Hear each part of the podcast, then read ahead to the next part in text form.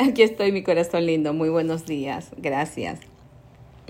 Gracias, Bella, por poderosa oración. Oh, mi Dios. Qué hermosa. Yo quería seguir estudiando un poquito más lo que iba a, compartir ahorita, pero me tuve que poner a unirme a la oración, a escribir.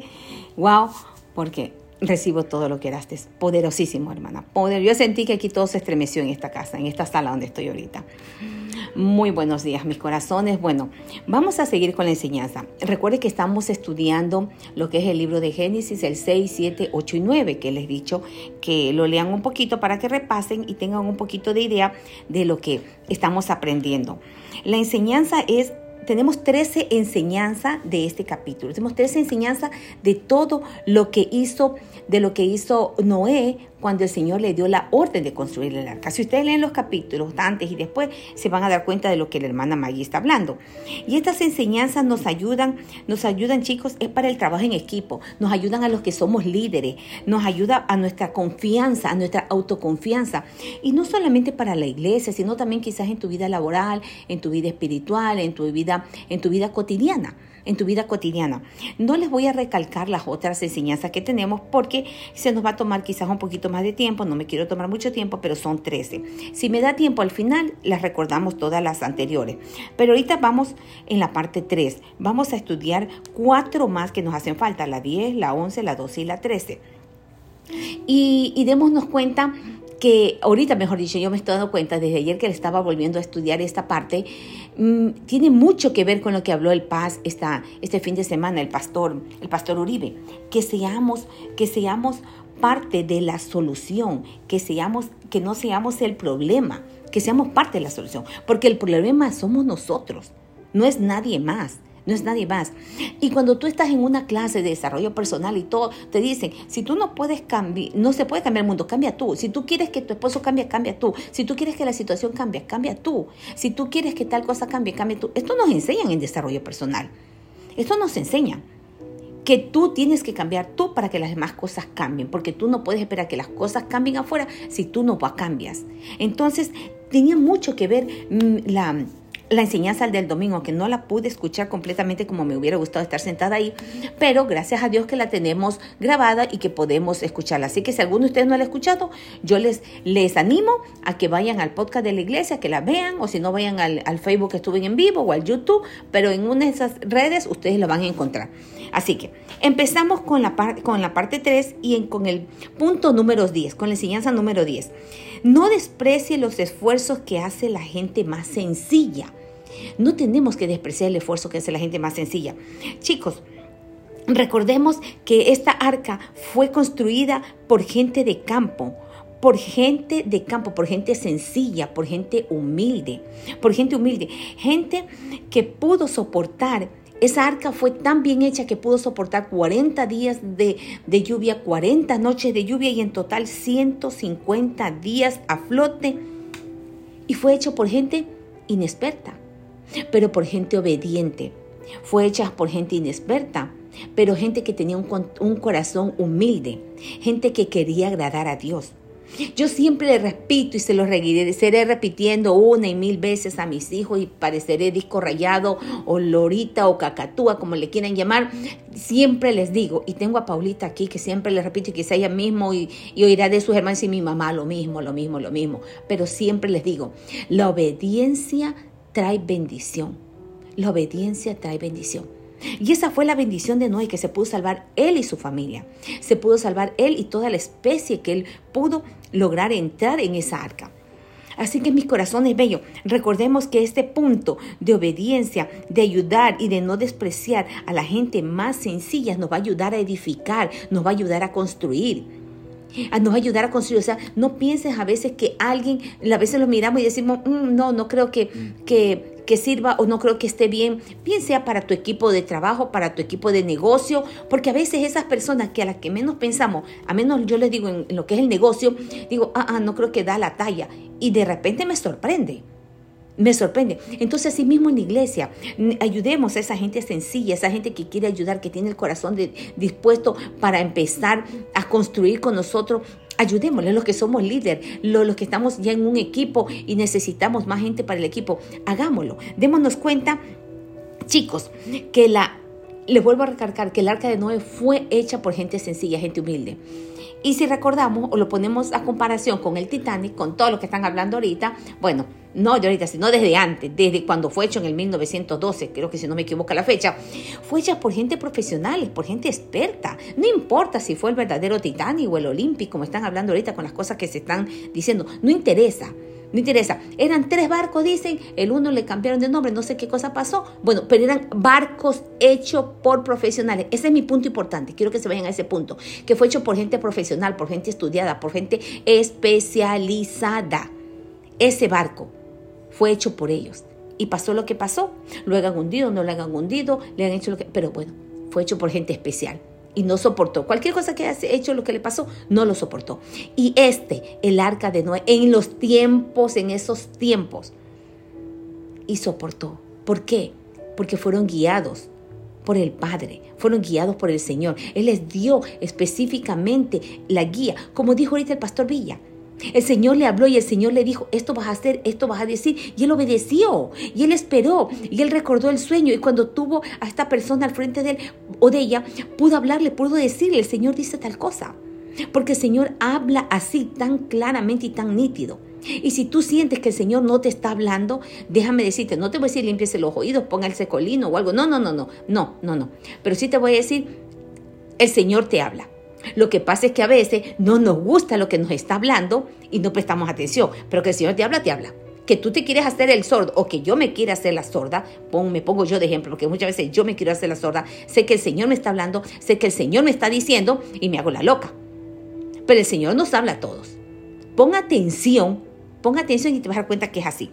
Ok, aquí también en esto no podemos, en el, en el punto número 10, en Tesalonicense 5.11, me gustó esta parte que leí, que dice así, Tesalonicense 5.11, animémonos y edifiquémonos unos a otros. Chico, el Señor nos manda a animarnos, a edificarnos unos a otros. Dice, por tanto, alentaos los unos a los otros, la versión que tengo aquí, y edificaos el uno a, a los otros, tal como estéis haciendo. O sea, ayudémonos.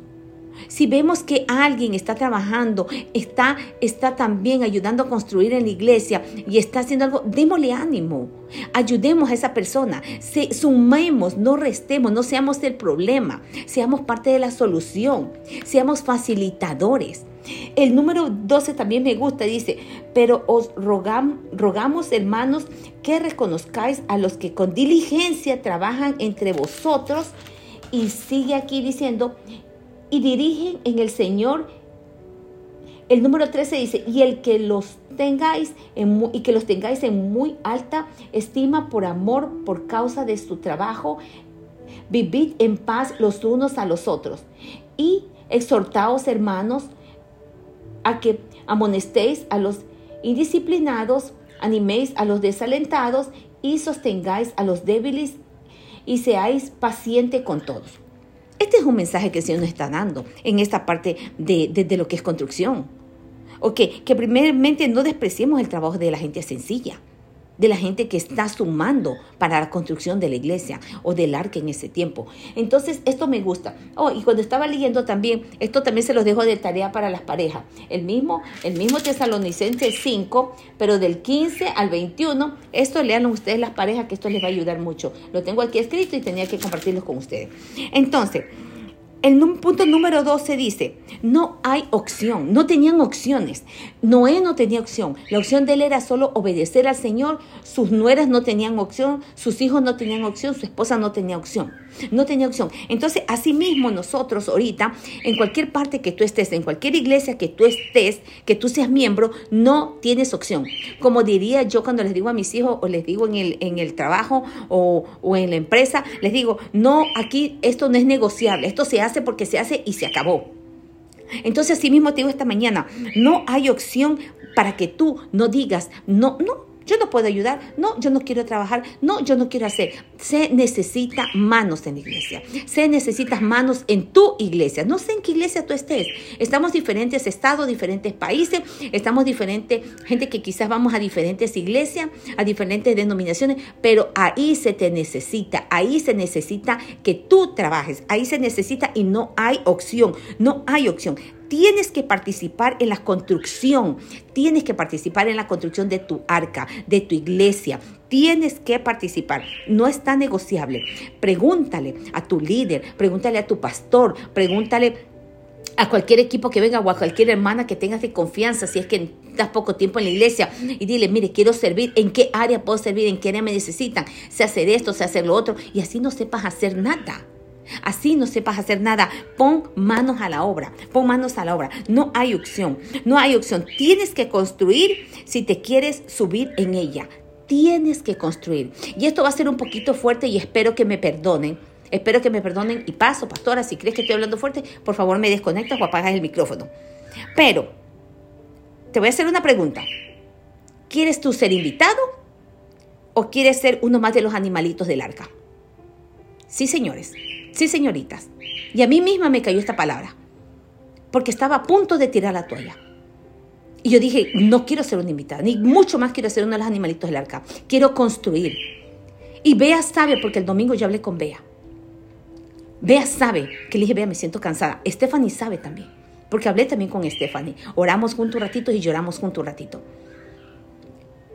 Quise tirar la toalla, pero cuando estaba leyendo este punto que dijo, Maggie, no tienes opción, esto es para mí. Y esta enseñanza la tengo preparada, chicos, tenemos tres semanas, más o menos hasta seis semanas empezamos con esto. Porque recuerden que un martes, esta vez un martes estoy yo. Entonces tengo seis semanas. Esto lo escribí hace seis semanas atrás. Lo empecé a estudiar, si no es más. Y ahorita justo ayer me cae el 20. Es para mí que yo no tengo opción, que no es negociable para mí dejar la obra, que tengo que seguir construyendo, que tengo que seguir avanzando, que tengo, que tengo apenas seis meses y tengo un año para, para seguir haciendo, seis meses más para seguir haciendo. Porque me, me comprometí al año, al cumplir el año. Así que será en, en, diciembre, en enero que me siente y que diga, bueno, no puedo más o, o que quiero un break. Pero ahorita me toca seguir. Me toca seguir edificando, me toca seguir construyendo porque no quiero ser un invitado en mi arca. No quiero ser un invitado en mi iglesia, no quiero ser un invitado. No, quiero construir, quiero ser parte de, de, la solución. No quiero ser el problema. Yo sé que lo soy ahorita, pero no lo quiero ser. Estoy reaccionando. No quiero ser ni un animalito, mucho menos. No lo quiero ser. Entonces te toca a ti construir, te toca a ti, no hay opción para ti. Para los setenta y pico, setenta y ocho que estamos conectados, no hay opción para ti, no es negociable. Así que te levantas, te levantas, llamas a tu pastor, llamas a tu líder o llamas a alguien y le dices, quiero construir, no quiero ser invitado y mucho más un animalito del arca, no lo quiero ser. No lo quiero ser. Quiero sumar, quiero ser facilitador, quiero ser parte de, de, de esto, quiero ser parte porque tu iglesia y la mía y la de nosotros, vamos para más chicos. Pero no podemos quedarnos a mirar simplemente. El punto número tres es, un equipo debe construir una sola arca. Ojo con esto y oído muy atento. Tenemos que construir una sola arca. No tenemos que andar construyendo por ahí barquita, ni lanchita, ni botecitos, ni nodo. Creo que ustedes me entienden. Porque a veces vienen, están construyendo, pero están mirando y a la hora de la hora la división, que se fue, que se los llevó el, pastor de, la alabanza, el pastor de los, de, los, de, los, de los jóvenes, no, que me voy, que el Señor me habló, que por aquí, que más allá. Está bien, a veces pasa, pero la mayoría de las veces, les digo a cada uno de ustedes, los que me están escuchando aquí, la mayoría de las veces de esa gente que ha dividido, de esa gente que ha separado, de esa gente que ha hecho sus barquitas, sus lanchitas aparte, yo las he visto que no han crecido y que no han avanzado. No sé si fue el Señor que les habló, no sé. A veces pasa, no puede ser para todo, pero yo he visto, yo he visto, una vez en una iglesia, uno de los pastores de pareja se dividió y se llevó casi las parejas jóvenes, se llevó de la iglesia. Déjenme decirle que esas parejas jóvenes que este hombre se llevó, que la iglesia no duró ni dos, tres años, después ¿qué pasó? Se separaron, la mayoría se divorciaron. Y da pena, Da pena ver así, porque no saben el mal que le están haciendo. No saben que es su propio cuerpo el que están amputando, es su propio cuerpo que están amputando un dedo, una mano, un brazo. Ok, no seamos eso, no hagamos eso. Estamos construyendo, sí, pero estamos construyendo una sola arca. Estamos construyendo una sola iglesia. Y no le miremos los defectos a la que ya tenemos, no, porque estamos yendo para más, porque estamos trabajando en excelencia, porque se está trabajando con un futuro para 5, para 10 años. Y lo mismo tiene que ser en la iglesia en la que tú estás. Tus pastores, tus, tus, los miembros de esta iglesia tienen que estar trabajando. Recuerden que la visión fue dada al, al varón de la casa. Aquí la visión fue dada al apóstol hace muchos años y él fue obediente, él la siguió y, y hasta ahorita estamos donde estamos. Y miremos las otras iglesias que están alrededor del mundo, que están en Sudamérica. Miremos la, la, misión que está ahorita, cómo están ayudando a jóvenes, cómo, están, cómo se está trabajando. O sea, la misión no solamente es, es aquí, Estados Unidos, estamos también afuera. Y Él está trabajando. Y Él ha ordenado a las personas que están ahorita a cargo de la iglesia. Porque Él sabe, porque Él ve lo que está en ellos. Entonces, cuando el Señor te hable, Quizás que quieras hacer tu lanchito, tu barquito, ve con la cabeza de la iglesia. Pregúntale, ¿crees que esto es de Dios? El Señor me está hablando. O si tienes otra iglesia donde se va a abrir, yo pienso que se puede hacer así. Aquí estoy para que me use. Queremos abrir en Arlington, perfecto. Bueno, queremos abrir en Maryland, perfecto, vamos para Maryland, pero con la cobertura. No en desobediencia, sino en obediencia. Ese fue el punto número 12. Que construyamos una sola arca. Los miembros de tu iglesia y de mi iglesia debemos construir una sola arca. No andar construyendo, ya le dije, banquitos, ni lanchitas, ni botecitos, ni nada. No. No. Y muchas veces lo hacen es simplemente porque no le gustó el plan, porque no le gustó la visión del hombre que Dios habló. Ok, quedemos ahí. El número 13. No importa cómo sea la tormenta en la que tú estés. No importa que sea la tormenta que en la que tú estés. No puede. No, no importa. Todos tenemos tormentas en nuestra vida. Pero déjame decirte que si permanecemos en Dios, siempre habrá para ti un arco iris esperándote al final. Y esa fue la promesa que el Señor le dio. Si leemos Génesis 9:12, que aquí también lo tengo, Génesis 9:12, y dijo, Dios, esta es la señal del pacto que hago entre yo y vosotros, y todo ser viviente que está con vosotros por todas las generaciones. Pongo mi arco en las nubes y será como señal del pacto entre yo y la tierra. Y acontecerá que cuando haga venir nubes sobre la tierra, se verá el arco en las nubes y me acordaré de mi pacto que hay entre yo y vosotros, entre todo ser viviente y toda carne, y nunca más se convertirán las aguas del diluvio para destruir la carne, dice, o sea, la tierra. Porque es una versión, creo que es, no sé qué versión es esta Biblia que tengo, pero aquí está. Si alguien tiene otra versión más, más eh, la de Senia, me encanta, por favor me lo leería. Pero si no, aquí, aquí está. Cada vez que veamos el arco iris, sabemos que es un pacto que hemos hecho con Dios. Cada vez que, que veamos el arco iris, sepamos que es una promesa de Dios. No como lo están usando en esta manera, en una forma incorrecta. ¿Ok? Que lo están usando en otra forma. No, no, no. El arco iris, cada vez que yo veo una lluvia, cada vez que yo digo, Señor Jesús, gracias por tu promesa. Señor Jesús, gracias por tu pacto. Señor Jesús, gracias por lo que nos enseñaste. Y esta mañana, esto era lo que yo les quería compartir en mis corazones. Esas tres enseñanzas. Con esto ya lo terminamos. Pero yo sí les digo, vuelvan, vuelvan y y estudien el Génesis 6, 7, 8 y hasta el 9, hasta el 9.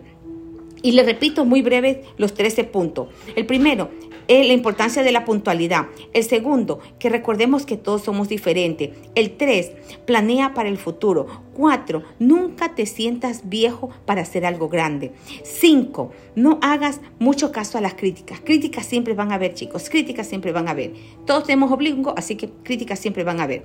Todo lo que hagas que sea de buena calidad. Todo lo que hagas, hazlo con amor. Todo lo que hagas, hazlo porque es para el Rey de Reyes. No estás trabajando para un hombre, estás trabajando para Dios, estás trabajando para la obra. Y eso va a ser recompensado para ti.